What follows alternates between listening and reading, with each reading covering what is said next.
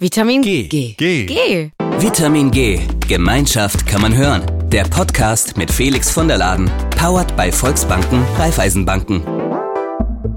Ja, und damit willkommen zu einer neuen spannenden Folge von Vitamin G. Ich habe zwei tolle Gäste heute, die ein sehr, sehr cooles Projekt haben. Und äh, damit herzlich willkommen Florian Collewain und Florence Schimmel. Hallo. Hallo. Hallo, schön, dass wir da sind. Sehr schön, dass ihr heute die Zeit habt. Wir sprechen heute über die Chancen-EG. Und Florian, du bist einer der zwei Vorstände und Gründer der Chancen-EG. Florence, du bist eine, äh, ein Mitglied bei der Chancen-EG. Und erstmal, ich fasse mal ganz kurz zusammen, wir werden heute ausführlich darüber sprechen, aber so aus meiner Sicht zusammengefasst ist die Chancen-EG eine Genossenschaft, die Bildung unabhängig vom finanziellen Hintergrund ermöglichen möchte. Und dabei wird ein Mitglied bei der Ausbildung, also Ausbildung oder Studium, finanziell unterstützt und nach Beendigung der Ausbildung finanziert dann dieses Mitglied ähm, mit Rückzahlungen die Ausbildung der nächsten Generation. So wird eine Gemeinschaft geschaffen, die einen fairen und solidarischen Bildungsweg ermöglicht. Also praktisch ein umgekehrter äh, Generationenvertrag. Ein sehr, sehr spannendes, cooles Projekt. Florian, wir fangen direkt mal mit dir an. Wie, was, was war die Idee dahinter? Wie bist du darauf äh, gekommen? Letztlich geht das auf mein eigenes Studium zurück. Ich habe äh, an der Universität Witten-Herdecke im Ruhrgebiet studiert und das ist eine gemeinnützige, aber private Universität. Die gibt es seit den 80ern ähm, und die konnte erstmal gut zehn Jahre lang ohne Studiengebühren finanziert werden durch ja, Spenden, Forschungsmittel und ähnliches. Mitte der 90er war es dann sehr knapp. Ähm, der Gründungspräsident hat immer gesagt, kein Geld hatten wir schon immer.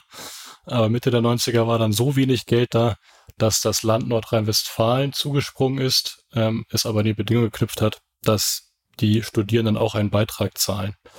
Und das hat die Studierenden natürlich für vor, vor eine ziemliche Herausforderung gestellt und sie haben sich immer überlegt, wie können wir jetzt diese Beiträge so finanzieren, dass ja trotzdem jeder, der Lust hat und gut passt, hier an der Uni studieren kann und auch alle gut weiter studieren können. Dass eben nicht zu einer Einschränkung oder ähm, sozialen Hürde oder Auswahl wird.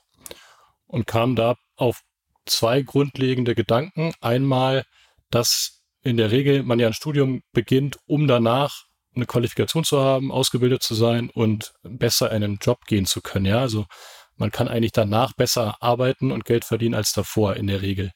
Ähm, aber zweitens, dass ja keiner davor genau weiß, was er oder sie später verdienen wird. Also es ist einfach unsicher, ja. Manche werden mehr verdienen, manche weniger. Und damit kamen die Studierenden auf die Überlegung, dass es doch am fairsten wäre, wenn jeder nach dem Studium zahlt und nicht während des Studiums und zwar einkommensabhängig, sodass die, die mehr verdienen, mehr zurückzahlen und diejenigen, die weniger verdienen, weniger zurückzahlen. Und das haben die Studierenden an der Universität Wittenherdecke seit den 90ern gemacht, in einem studentischen Verein ähm, der Studierendengesellschaft Wittenherdecke. Und ich habe genau, als ich die Universität kennengelernt habe, habe ich von den, von den Studierenden von dem Modell gehört und fand das sofort einfach äh, wahnsinnig einleuchtend und überzeugend und toll, ähm, weil ich mir dadurch dadurch die Gebühren kein Problem für mich waren und ich das, das Studium ein Stück weit mir selbst finanzieren konnte, ohne in dem Moment das Geld zu haben. Dann hat es nicht lang gedauert ähm, und ich habe da angefangen zu studieren und ein Jahr später war ich auch im Vorstand von dem Verein, weil ich die Idee einfach so überzeugend fand, ja, und irgendwie da gerne dran mitwirken wollte. Ähm, und zum Ende meines Studiums kam, ja, kam uns oder wurde der Gedanke eigentlich immer konkreter, dass das doch auch toll für andere Studierende an anderen Unis wäre. Ähm, und so haben wir uns zusammengetan mit, mit vielen Studierenden und Alumni der Universität, mit ersten Finanzierungspartnern, vor allem der GLS Bank, ähm, der GLS Treuhand, die Stiftungsgelder verwaltet, ersten Stiftungen und privaten Impact-Investoren, um die Chancen-EG zu gründen und eben das Modell an immer mehr ähm, anderen Unis anzubieten und für immer mehr Studierende in, in Deutschland auch darüber hinaus möglich zu machen. Und Florence, du bist eine dieser Studierenden ähm, und hast das oder warst und hast das in Anspruch genommen. Jetzt bist du mittlerweile praktisch auf der anderen Seite der Mitglieder der Chancen EG und gibst selber zurück, finanzierst selber eben schon die nächste Generation mit. Wie äh, äh, stell du uns doch äh, dich selbst einmal gerne kurz vor. Was hast du auch studiert und wie bist du aufmerksam geworden auf die Chancen EG? Ich ähm, habe im Bachelor Philosophie, Politik und Ökonomik studiert und zwar an der Universität, die Florian schon angesprochen hat, in Witten und da, daher kenne ich das Modell auch. Da war das für mich auch was, für mich hat die Philosophie der Uni gepasst. Den Studiengang fand ich wahnsinnig spannend und auch einzigartig im deutschsprachigen Bereich und ähm, war dann sehr froh, auch im Sinne der Philosophie der Uni und auch des Studiengangs, äh, dann dort den UGV, also mit dieser umgekehrte Generationenvertrag ähm, auch genannt, ähm, kennenzulernen und dann auch dort in Anspruch zu nehmen. Und als für mich dann klar war, das ist eine recht kleine Uni, ähm, das, was ich gerne danach machen möchte, ich möchte noch ein Masterstudium machen und ähm, den Bereich, in dem ich den machen möchte, der wird da einfach nicht angeboten ähm, habe ich mich umgeschaut und ähm, ich wollte in Richtung Sicherheitspolitik gehen. Und dann habe ich im Endeffekt nachher auch International Affairs ähm, an der Hertie School in Berlin studiert und hatte dann das, äh, das, das Glück, den, den, den UGV zu kennen und dass er dann tatsächlich auch über dann jetzt die Chancen-EG ähm, dort angeboten wurde. Und ähm, so konnte ich dann ja den Studienweg für mich so wählen, ähm, wie ich es wollte, unabhängig von, von Hürden, die Florian schon angesprochen hat, die, die, die ähm, Teil der Philosophie der Chancen-EG sind, ähm, abzubauen. Natürlich ist das gesellschaftlich eine große Aufgabe, dass ähm, Bildung ähm, äh, kostenfrei für alle zugänglich ist und auch unabhängig von vielen anderen Barrieren, die wir an ganz vielen Stellen im Bildungssystem haben. Aber ich finde, also für mich war die, der, der UGV eine Möglichkeit, ähm, bestimmte bestehende ähm, für mich äh, ja, zu, zu nehmen als, als, als Hürdenläuferin sozusagen. Sehr cool. Du bist auf jeden Fall auch ein sehr, sehr, sehr gutes Beispiel für. Bevor wir weiter in die Thematik einsteigen, wir haben am Anfang unseres Podcasts immer drei schnelle Fragen an unsere Gäste. Die sind so ein bisschen fiktiv, die, die zielen so ein bisschen darauf ab, dass wir wissen wollen, wie ihr im Alltag tickt, dass wir und äh, unsere Zuhörer eben euch auch besser kennenlernen. Wir fangen direkt äh, mit der ersten Frage an. Wir starten mal mit dir, Florence, und danach, Florian, kannst du antworten. Felix fragt. Die erste Frage ist, deine Lösung, wenn du dich aussperrst? Liegt dein Schlüssel bei der Nachbarin oder dem Nachbarn oder hoffst du auf den Schlüsseldienst? Ähm, ich habe eine Mitbewohnerin, auf die ich mich in dem Fall verlassen würde. Ähm, und ansonsten äh, tatsächlich den Schlüsseldienst. Ähm, ja. Musstest du schon in Anspruch nehmen? Äh, nein, aber ich habe tatsächlich ein bisschen äh, Paranoia davor und das ist Teil bei meiner Haftpflichtversicherung, dass sie das zum Glück übernehmen würde. Sehr gut, also gut abgesichert. Florian, wie sieht's bei dir aus? Also äh, Freunde oder Nachbarn oder oder Verwandte, die den Schlüssel haben oder genau meine meine Frau jetzt in dem Fall. Aber tatsächlich in, äh, in meiner Studienzeit habe ich mich einmal bevor ich, also noch aus dem Bett gefallen quasi, äh, ausgeschlossen, weil ich unten an der Waschmaschine, die direkt an unserer Tür stand, war, kurz rausgegangen bin. Ich war der Letzte, alle meine äh, Mitbewohner waren schon an der Uni die Tür fällt zu und ich stehe da in Boxershort und habe halt nichts. Ähm, und dann waren ja Freunde in der Nähe auch die Rettung. Sehr gut. Das ist mir bisher nur in Träumen passiert, aber ich kenne diesen Moment, dass man rausgeht und dem Moment fällt einem, oh nein, der Schlüssel und man läuft noch zurück, Hand noch rein, also bisher noch nie die Tür zugefallen. Bei mir zumindest. Sehr gut. Und, äh, unsere zweite Frage. Florence, für dein Studium ziehst du in eine neue Stadt? Bei dir genauso passiert. Suchst du dir eine Wohngemeinschaft oder lieber ein Einzelapartment? Ich suche mir eine Wohngemeinschaft. Ich finde das ähm, eine schöne Möglichkeit zu wohnen, zu leben, ein soziales Leben zu gestalten, sozial in der Stadt irgendwie anzukommen, Anknüpfungspunkte zu haben. Und gerade in der Studiensituation ist es auch einfach die Budgetalternative. Ganz klar. Florian, wie sieht es bei dir aus? Also ich habe genau während meiner Studienzeit auch immer in, in WGs gewohnt.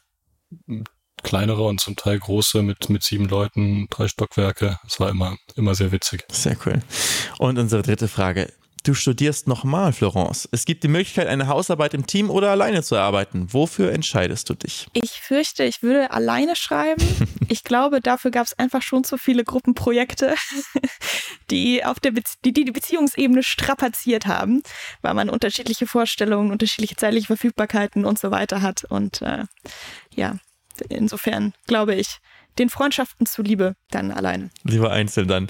Alles klar. Und du, Florian? Ähm, absolut auch so. Ich habe auch tolle Hausarbeiten mit, mit äh, in Dreiergruppen geschrieben, aber es ist einfach so viel mehr Aufwand da bin ich bei sowas, bei akademischer Arbeit lieber auf mich selbst äh, fokussiert. Nee, das, das kann ich gut verstehen. Vor allem ist ja auch immer dann die Benotung am Ende. Also man arbeitet sein ganzes Studium ja auch für eine Benotung und die kann einfach nicht fair sein in der Hausarbeit. Man, hat, man kann Glück haben und ein super tolles Team haben, wo alle am gleichen Strang ziehen und ähm, alle auch das gleiche wollen überhaupt in, in dieser Arbeit. Oder es kann eben auch sehr unterschiedlich sein. Alles klar, dann konnten wir uns euch noch jetzt gerade ein bisschen besser kennenlernen. Kommen wir zurück zur Chancen-EG. Florian, wie war es denn bei der Gründung? Ging das Ganze relativ einfach, beziehungsweise fangen wir eigentlich noch, eigentlich noch einen Schritt vorher an. Woher kanntest du überhaupt ähm, die Form einer Genossenschaft? Weil wir haben bei unseren bisherigen Gästen häufig gehört, dass die das, das nicht ganz so klar war am Anfang, dass man eine Genossenschaft überhaupt gründen kann und dass das passend wäre für ihr Projekt. Wie war es bei dir? Wie bist du auf das Thema Genossenschaft gekommen und wie war dann die Gründung? Das Thema der Genossenschaft kannte ich davor auch nicht. Die Rechtsform war mir, die, die habe ich erst über den Gründungsprozess kennengelernt. Sie stand dann aber sehr schnell im Raum, ähm, weil sie so gut zu dem Modell passt. Und weil wir die, die ersten Gespräche mit ähm, der GLS Bank hatten und das eben auch eine Genossenschaftsbank ist und von daher den, den Genossenschaftsgedanken sehr, sehr nahe steht. Aber warum passt es so gut zu dem Modell? Letztlich ist es für den Einzelstudierenden die fairste Möglichkeit, sein Studium zu finanzieren. Aber für die ganze Gemeinschaft ist es ein Solidarmodell. Ja, diejenigen, die später mehr verdienen, tragen diejenigen mit, die weniger verdienen. Und dieser Solidargedanke, der spiegelt sich eben eins zu eins in der Genossenschaft wieder. Äh, sodass wir dachten, das ist, passt perfekt, das ist die richtige Rechtsform dafür. Und ähm, wir wollten gleichzeitig damit ermöglichen, dass alle Studierenden, die wir finanzieren, auch Mitglied werden und damit Eigentümer ihres eigenen Finanzierungsmodells, sodass das wirklich ein Modell ist, das den Studierenden gehört, die davon profitieren. Und dann war der ganze Gründungsprozess alles andere als einfach, ehrlich gesagt. Also ähm, eine GmbH zu gründen oder auch Kommanditgesellschaften ist ein, ja, äh, ist wirklich ein, ein leichtes dagegen. Ähm, das hat auch gute Gründe. Es ist besonders schwierig gewesen, weil es eben kein ganz gewöhnliches Geschäftsmodell ist und für den Genossenschaftsverband der uns bei der Gründung begleitet hat und letztendlich ja auch ein, ein Gutachten schreiben muss zur Gründung und die Satzung abnehmen muss, das erstmal ähm, ja kennenlernen und verstehen musste und die Wirtschaftspläne, die wir aufgestellt haben, ähm, einordnen musste und so weiter. Von daher hat das ein Jahr gebraucht, bis wir die Genossenschaft dann tatsächlich ähm, gründen und eintragen konnten. Zum Thema Studienfinanzierung gibt es ja verschiedenste Möglichkeiten in Deutschland, die man machen kann, neben der Chancen-EG jetzt. Ähm, ich würde das gerne mal so ein bisschen äh, Vergleich, vergleichen, beziehungsweise von euch den Vergleich hören. Also natürlich kann man wenn man das große Glück hat, dass die Eltern einem das einfach finanzieren können und genug verdienen, hat man diese Möglichkeit, das sozusagen privat zu finanzieren. Wenn das nicht der Fall ist, kann man ja zum Beispiel auf BAföG zurückgreifen. Wo ist da der Unterschied zwischen BAföG und der, und der Chancen-EG, Florian? Genau, also beim, beim BAföG äh, zahlt man einen Teil ähm, gar nicht zurück. Das heißt, das ist definitiv quasi geschenktes Geld und damit ähm, auch äh, definitiv besser als jede Finanzierung, auch unsere und ähm, einen Teil zahlt man einkommensabhängig oder zahlt man gestaffelt nach dem Einkommen zurück. Aber ähm, wir würden immer raten, BAföG zu nutzen, wenn man das bekommt. Es reicht meistens nicht. Also die BAföG-Sätze sind nicht hoch genug, wenn man ein, äh, ja, in einer teuren Universitätsstadt studiert oder wenn man an privaten Uni studiert und neben den ganzen Kosten fürs Leben, also Miete, Essen, auch noch ähm, Studiengebühren zahlen muss. Und dann ist es eben so, dass obwohl viele Studierende eine Finanzierung brauchen, nur noch 11 Prozent der Studierenden BAföG nutzen. Und die Schätzungen sind, dass es sehr viel, also eine große Zahl gibt, die BAföG-Anspruch hätte, es aber nicht nutzt, weil es super kompliziert ist, BAföG zu beantragen, man sehr, sehr viele Informationen teilen muss, die man einfach zusammenbekommen muss, es einfach ein richtig bürokratischer Akt ist. Ähm, da wird auch einiges getan und versucht und für äh, versucht es zu vereinfachen und das wird definitiv ähm, ja, super gut. Ja, wie du schon sagst, ein sehr bürokratischer Prozess und teilweise gibt es ja auch viele ähm, potenziell Studierende, die BAföG nutzen könnten oder darauf die BAföG nutzen dürften, ähm, aber bei denen die Eltern oder andersrum gar nicht, die BAföG nicht nutzen dürfen, weil die Eltern eigentlich zu viel verdienen, aber die Eltern sagen, nee, äh, wir wollen aber dieses, zum Beispiel dieses Studienfach nicht, nicht unterstützen und dann ist man eben auch wieder, hat man keine Möglichkeit, BAföG zu bekommen. Also da gibt es schon eigentlich ein gutes, ähm, ein gutes Ding, aber gibt es eben viele Fallstricke und ich würde sagen, für mich hört sich das auch so nach dem großen Unterschied bei der Chancen-EG an, weil ihr eben so bedingungslos einfach seid in, in, in der Hinsicht, dass ihr einfach sagt, so egal wie jetzt dein Hintergrund ist, ähm, du hast einfach potenziell bei uns, kannst du erstmal mitmachen. Oder wie ist es genau bei euch? Also was sind, was muss ein, ein jemand mitbringen, der sich bei euch eben die Ausbildung, Ausbildung finanzieren lassen möchte? Es ist genauso wie du sagst, Felix. Also es hängt ähm, überhaupt nicht an den an den finanziellen Möglichkeiten oder am Elternhaus oder irgendetwas, was mit Finanzen zu tun hat. Also wir prüfen keine Bonität oder irgendetwas in dem Bereich, sondern wir wollen, dass sich das je, dass jeder das nutzen kann, ähm, der oder die ähm, zur, zur Genossenschaft passt. Was meinen wir damit? Es geht vor allem einfach darum, dass wir mit den Menschen darüber sprechen, was, warum sie ihr Studium machen wollen, ähm, was sie, wie sie sich informiert haben, wie sie mit, ähm, wie sie mit Lernen und Studium im Grund, grundlegend umgehen und ob sie von den Werten ähm, zur Genossenschaft passen. Das ist nichts Kompliziertes und auch nichts, keine große Hürde, sondern wir wollen die Menschen einfach einmal in einem direkten persönlichen Gespräch kennenlernen und ähm, damit auch besser begleiten können. Hattet ihr schon Beispiele, wo ihr nach so dem, diesem ersten Gespräch gemerkt habt, hm, das passt vielleicht doch nicht so sehr? Und wenn ja, woran lag das dann? Also manchmal wird den Studierenden auch in dem Gespräch bewusst, dass sie noch gar nicht so ganz genau wissen, was in diesem Studium eigentlich auf sie zukommt, ja. Und das äh, quasi eine andere Erwartung an das Studium zu haben, ist einer der häufigsten Gründe, dann recht schnell abzubrechen. Deswegen sprechen wir darüber und genau, dann führt das natürlich manchmal dazu, dass die Studierenden sich selber nochmal informieren und schauen, was, was kommt da eigentlich auf mich zu, wie ist das wirklich? Und ähm, oder dass wir dann sagen, dass wir glauben nicht, dass das wirklich gut passt. Ein zweites Thema, über das wir häufig sprechen, ist die Gesamtfinanzierung. Also wenn wir jetzt einen Teil finanzieren können, ähm, und dann eine andere Finanzierung noch genutzt werden muss, dann sprechen wir mit den Studierenden darüber, soll das über Arbeit neben dem Studium, über Stipendien, BAföG und so weiter gedeckt werden. Auch nicht, um ähm, auch nicht, um das dann auszuschließen oder sowas, sondern einfach das Bewusstsein zu schaffen, dass man eben alles irgendwie finanzieren muss, dass das gar nicht leicht sein kann. Ähm, und dann auch zu helfen. Wir haben dann lange Finanzierungsleitfäden mit allen möglichen Mitteln, die man so nutzen kann und helfen den Studierenden dann quasi einen Plan zu entwerfen. Florence, wie war, wie war für dich dieser Bewerbungsprozess? Für dich war es ja zumindest so, dass du schon Studienerfahrung hattest und erst zum Master dann äh, dazu gekommen bist. Das heißt, du wusstest schon ein bisschen mehr wahrscheinlich. Genau, also für mich war es ähm, tatsächlich trotzdem nochmal ein Schritt, so wieder Privatuni. Das ist irgendwie jetzt nicht so ganz eigentlich sonst meine Intuition. Aber ähm, ich erinnere mich an das, an das Gespräch, so wie Florian es äh, auch äh, schon skizziert hat, dass es darum ging, ne, ähm, was, was genau das Studium äh, dort dann beinhaltet, wie das aussieht, ähm, warum, ich, warum ich Lust darauf habe, warum ich glaube, dass jetzt ein guter Anschluss ist. Und dann natürlich auch nochmal ähm, äh, habe ich das Modell verstanden, was vielleicht dann auch, ne, weil ich es ja von, von, dem, von dem Verein in Witten kannte, was ist dann vielleicht äh, anders, so wie die, ähm, wie die Chancen-EG das macht. Und ähm, ja, ich finde, das hilft einem auch total, dann ähm, sich sicher zu fühlen in der Wahl, die man dann tätigt, weil natürlich ähm, ist es kein ganz kleiner Schritt, den man da dann macht, wenn man sagt, ne, ich werde hier irgendwie Mitglied in der Genossenschaft.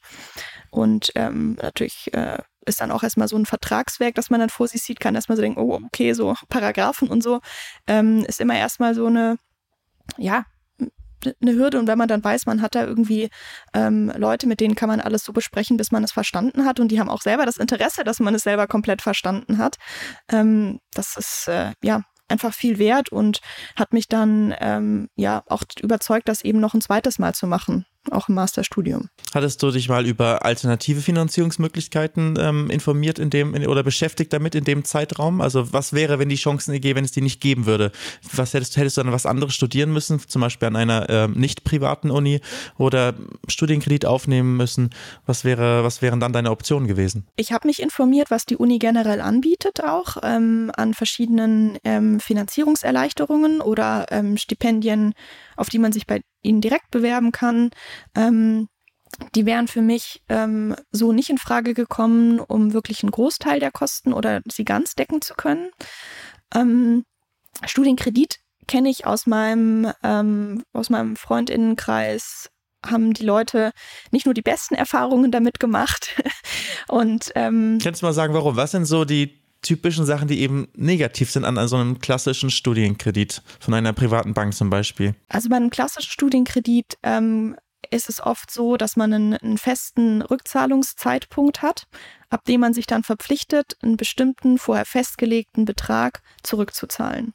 Und es kann natürlich sein, dass sich zum Beispiel der Studienabschluss verzögert, aus welchen Gründen auch immer. Ne? Man, ähm, macht ein, man macht ein Auslandssemester oder es gibt irgendwie einen Schicksalsschlag in der Familie ähm, oder man orientiert sich halt doch nochmal um. Also ne, Dinge, die irgendwie die man, für die man sich frei eigentlich entscheiden möchte oder Dinge, die einem einfach passieren im Leben, ähm, können dazu führen, dass man eben nicht wie geplant fähig ist, zu genau diesem Zeitpunkt das zurückzuzahlen. Es kann ja auch einfach sein, ähm, man findet ähm, keinen Arbeitsplatz, der einem das ermöglicht, genau diesen Betrag zurückzuzahlen.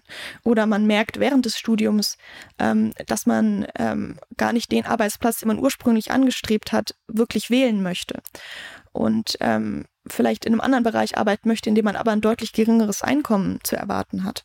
Und das sind dann so ähm, Risiken, die man hat, ähm, die ne, im Bereich der Selbstentfaltung, im Bereich ne, der Schicksalsschläge, dann ganz externe Faktoren, wie es kann ja auch die Wirtschaftskrise oder was auch immer kommen, ähm, die einen dann äh, irgendwie ja, dann, dann ein Bein auf die Brust stellen. Und mit dem Modell ähm, des UGV bei der, bei der Chancen-EG ähm, bin ich davon eben frei. Also ich kann für mich dann mehr sagen, ähm, okay, ich, ich brauche beim Studium länger, ne, dann fängt halt der Zeitpunkt, bei dem ich, an dem ich anfange zurückzuzahlen, später an.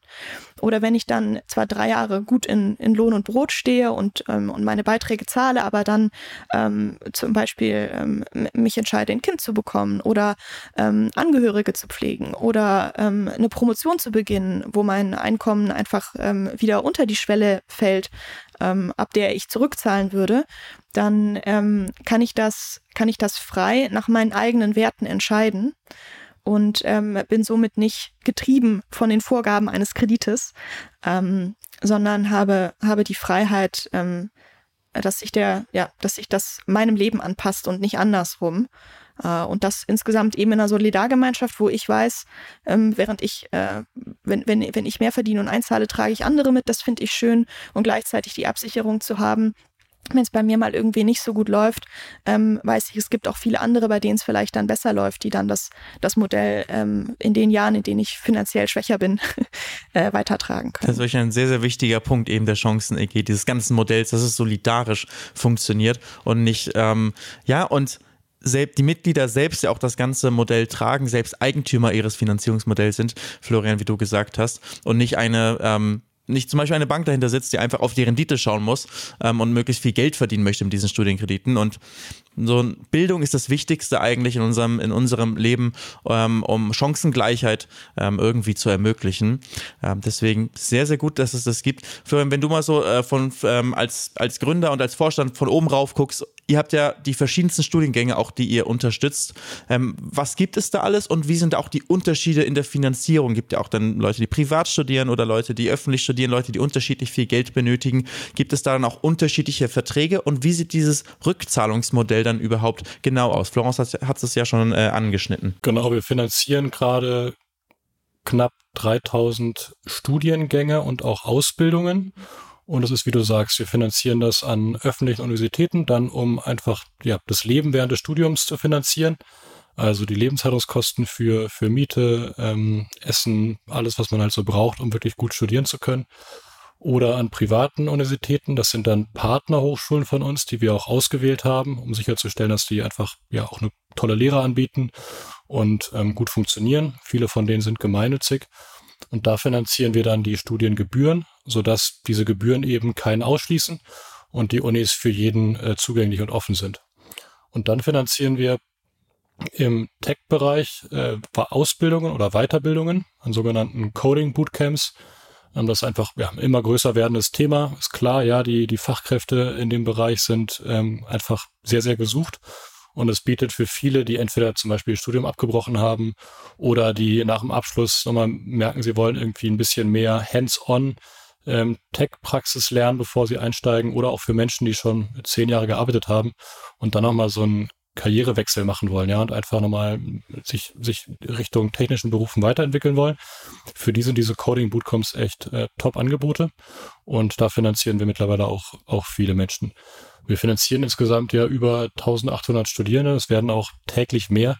Ähm, und genau, freuen uns darüber absolut. Und wie das genau funktioniert, ist so, dass wir während des Studiums eben die Kosten übernehmen. Also wir zahlen dann monatlich direkt einfach aufs Konto aus. Man kann es jedes, jeden Monat anpassen, was man braucht. Ja, also man zum Beispiel eben in eine WG zieht und jetzt weniger Miete zahlen muss, dann kann man den monatlichen Betrag herabsetzen oder wenn man ein Auslandssemester macht und erstmal mehr Geld braucht, dann kann man es raussetzen oder wir zahlen die Studiengebühren direkt an die Partnerhochschulen aus, dass es gar nicht über die Studierenden geht, sondern direkt an die Partner. Und nach dem Studium oder der Weiterbildung geht dann die Rückzahlung los. Und wir fragen die ähm, Studierenden, die dann fertig sind, eben, ob sie jetzt schon Geld verdienen und ob sie dann über dem Mindesteinkommen verdienen. Das liegt bei gerade ähm, noch 27.000 Euro. Ähm, und wenn man darunter verdient, dann zahlt man in dem Jahr eben nichts zurück. Ja, zum Beispiel, wenn man nach einem Bachelor einen Master studiert oder genau die ganzen Beispiele, die Florence eigentlich gerade aufgezählt hat. Ja, wenn man ähm, Familie gründet und deswegen nicht arbeitet und wenig verdient oder wenn man nochmal ein Sabbatical macht und reist oder sich selbstständig macht und gründet, ja, und erstmal wenig verdient. Letztendlich egal was, alles ist möglich. Das ist ja die Freiheit, die wir ermöglichen wollen. Wenn das Einkommen unter diesem Mindesteinkommen liegt, dann zahlt man in dem Jahr nicht zurück. Und wenn es darüber liegt, dann zahlt man eben monatliche Beträge zurück und zum Ende des Jahres, sobald dann der Einkommensteuerbescheid vorliegt, dann reicht man den bei der Chancen-EG ein, weil das letztendlich die beste Basis für uns ist, um zu wissen, was hat jemand wirklich verdient. Ähm, und auf der Basis rechnen wir dann aus, was wurde jetzt, also was hätte in dem Jahr tatsächlich gezahlt werden müssen. Das wird dann verglichen mit dem, was monatlich schon gezahlt wurde. Genau. Dann gibt es entweder eine Gutschrift oder eine, eine, eine Nachzahlung. Und so, genau, geht das dann ähm, über die Rückzahlungsjahre. Das sind für ein Studium in der Regel acht und für eine Weiterbildung in der Regel fünf. Und wenn die dann gezahlt wurden, dann hört eben alles auf und die Rückzahlung ist vorbei.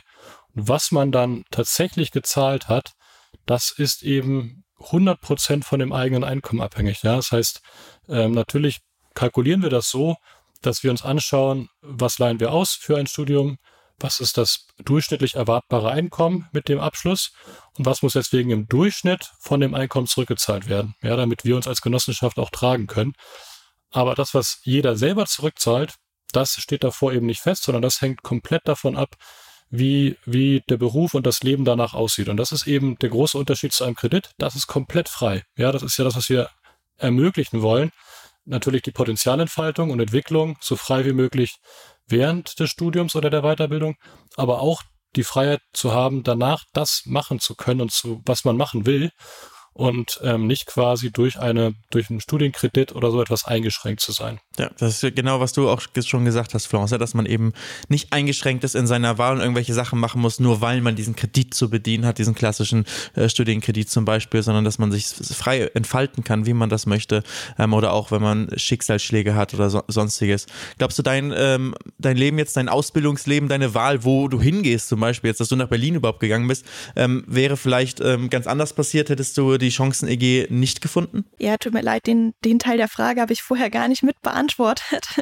ähm, auf jeden Fall. Also ähm, ich habe ein Viertel stipendiert bekommen von meinem Masterstudiengang, aber das wäre für mich in der Gesamtrechnung nicht genug gewesen.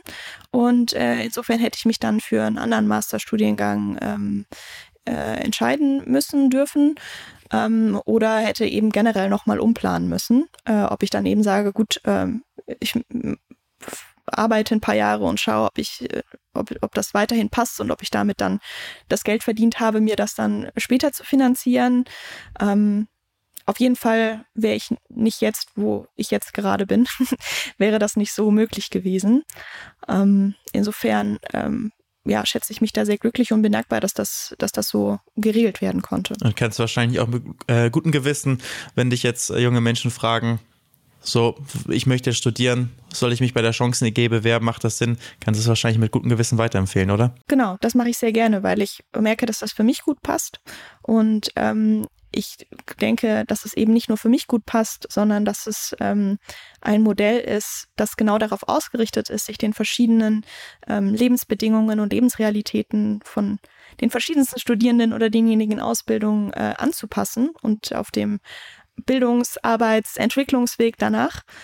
Und deswegen müsste ich jetzt echt lange überlegen, bis mir was einfällt, denke ich, wo das, wo das kein, nicht sinnvoll wäre, das zu machen. Ich denke auch, wo ist der Haken an der ganzen Sache? Ich sehe keinen Haken. Es ist so ein schönes Modell, einfach weil es eben ähm, solidarisch ist und weil eben aber auch den Mitgliedern das ganze Finanzierungsmodell gehört. Also so, das ist ja echt eigentlich die Idealvorstellung, dass nicht irgendjemand Drittes da noch ist, der einfach versucht, noch einen Profit da irgendwie rauszuquetschen, sondern das Ganze eben so funktioniert. Wie wichtig ist, bei, äh, ist für dich, ähm, der ähm, Florence, dass das Ganze eine Genossenschaft ist und dass du eben auch demokratisch ein bisschen Einfluss ähm, hast, zum Beispiel wie Dinge gestaltet werden soll, wie die Rückzahlungsmodalitäten sind und so weiter. Hast du dich da auch eingebracht? Man kann ja, aber man muss ja nicht. Das ist für mich wichtig. Ähm weil ich denke, dass es äh, nur dann in sich irgendwie schlüssig ist.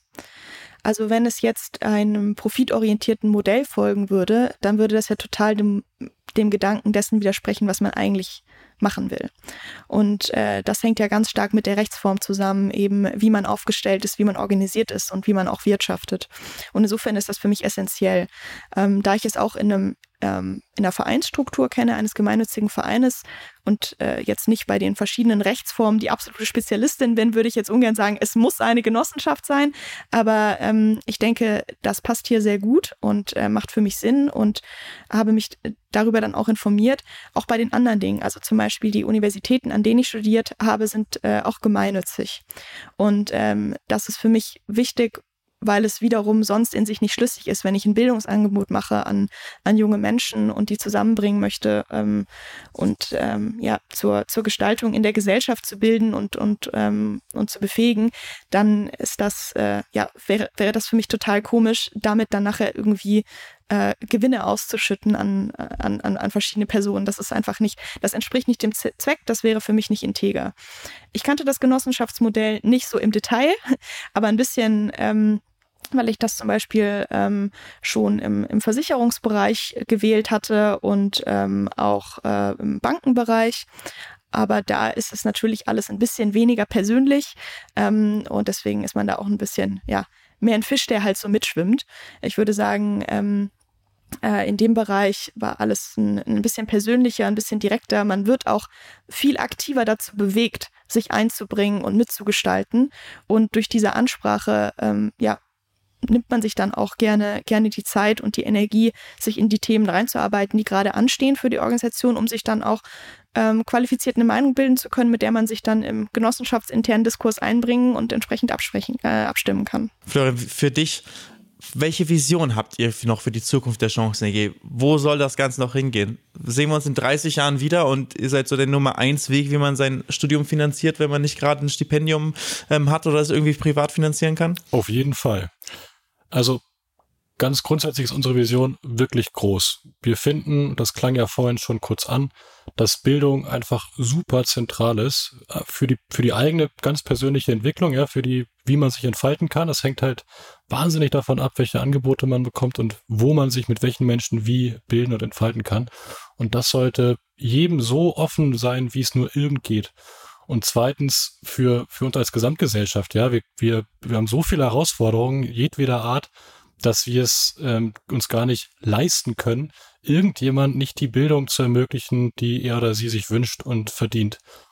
Und deswegen ist unsere Vision, dass sich jeder Mensch so bilden können sollte, wie er oder sie möchte und das Potenzial auch danach frei entfalten kann. Und das wollen wir eben in Deutschland ermöglichen und auch in anderen europäischen Ländern und aber auch in ganz anderen Erdteilen. Deswegen haben wir relativ schnell nach unserer Gründung in Deutschland in Subsahara-Afrika die Chance International gegründet. Das ist letztlich eine Schwesterorganisation, ein Team in Ruanda, aus Ruanda und anderen ähm, subsahara-afrikanischen Ländern, die das Modell dort anbieten, damit eben dort ähm, ja jeder Mensch sich so bilden kann, wie er sie das möchte. Ja, und im Vergleich zu Deutschland, hier sind öffentliche Hochschulen ähm, gebührenfrei und in vielen Schwellen- und Entwicklungsländern werden die Bildungsbudgets aus super verständlichen Gründen eben für die Schulbildung genutzt, ja, damit möglichst alle äh, Menschen Zugang zur Schule haben. Und bei ähm, Universitäten und Hochschulen wird dann ein, ein Cost-Sharing gemacht. Also es werden eben die Menschen äh, durch, durch Gebühren gebeten, sich daran zu beteiligen, weil sie damit ja auch einen Beruf ergreifen können. Aber den meisten fehlt ja das Geld, es zu finanzieren. Dann gibt es Stipendien für die Allerbesten oder Finanzierungen für die, die einfach wirklich gar kein Geld haben. Aber der große, große Mittelbau, da gibt's ähm, noch keine richtig guten Lösungen.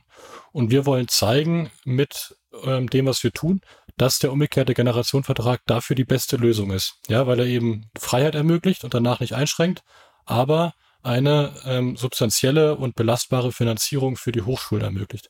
Und deswegen haben wir den Future of Work Fund aufgebaut, der in Subsahara-Afrika 10.000 Studierende finanzieren soll, um dann quasi genug Studierende, genug Rückzahlende zu haben, zu zeigen, das Modell funktioniert oder zumindest zu lernen, wo es gut funktioniert, was die Rahmenbedingungen sind, damit es funktioniert und wo man nachbessern muss, damit wir danach zeigen können, hey, das ist das beste Modell, dafür und das Long-Term Vision quasi zu dem, was Mikrofinanz ist, für, äh, für Bildung wird. Ja, so dass es einfach immer mehr Menschen auf der einen Seite nutzen können, immer mehr Studierende und junge Menschen damit den Zugang zur Bildung bekommen und auf der anderen Seite immer mehr Menschen und Institutionen, die mit ihrem Geld Bildung ermöglichen wollen, diesen Weg wählen. Ja, weil da gibt es gar nicht so gute und einfache Wege aktuell, grundsätzlich mit Vermögen ähm, Gutes zu tun im Bereich der Bildung.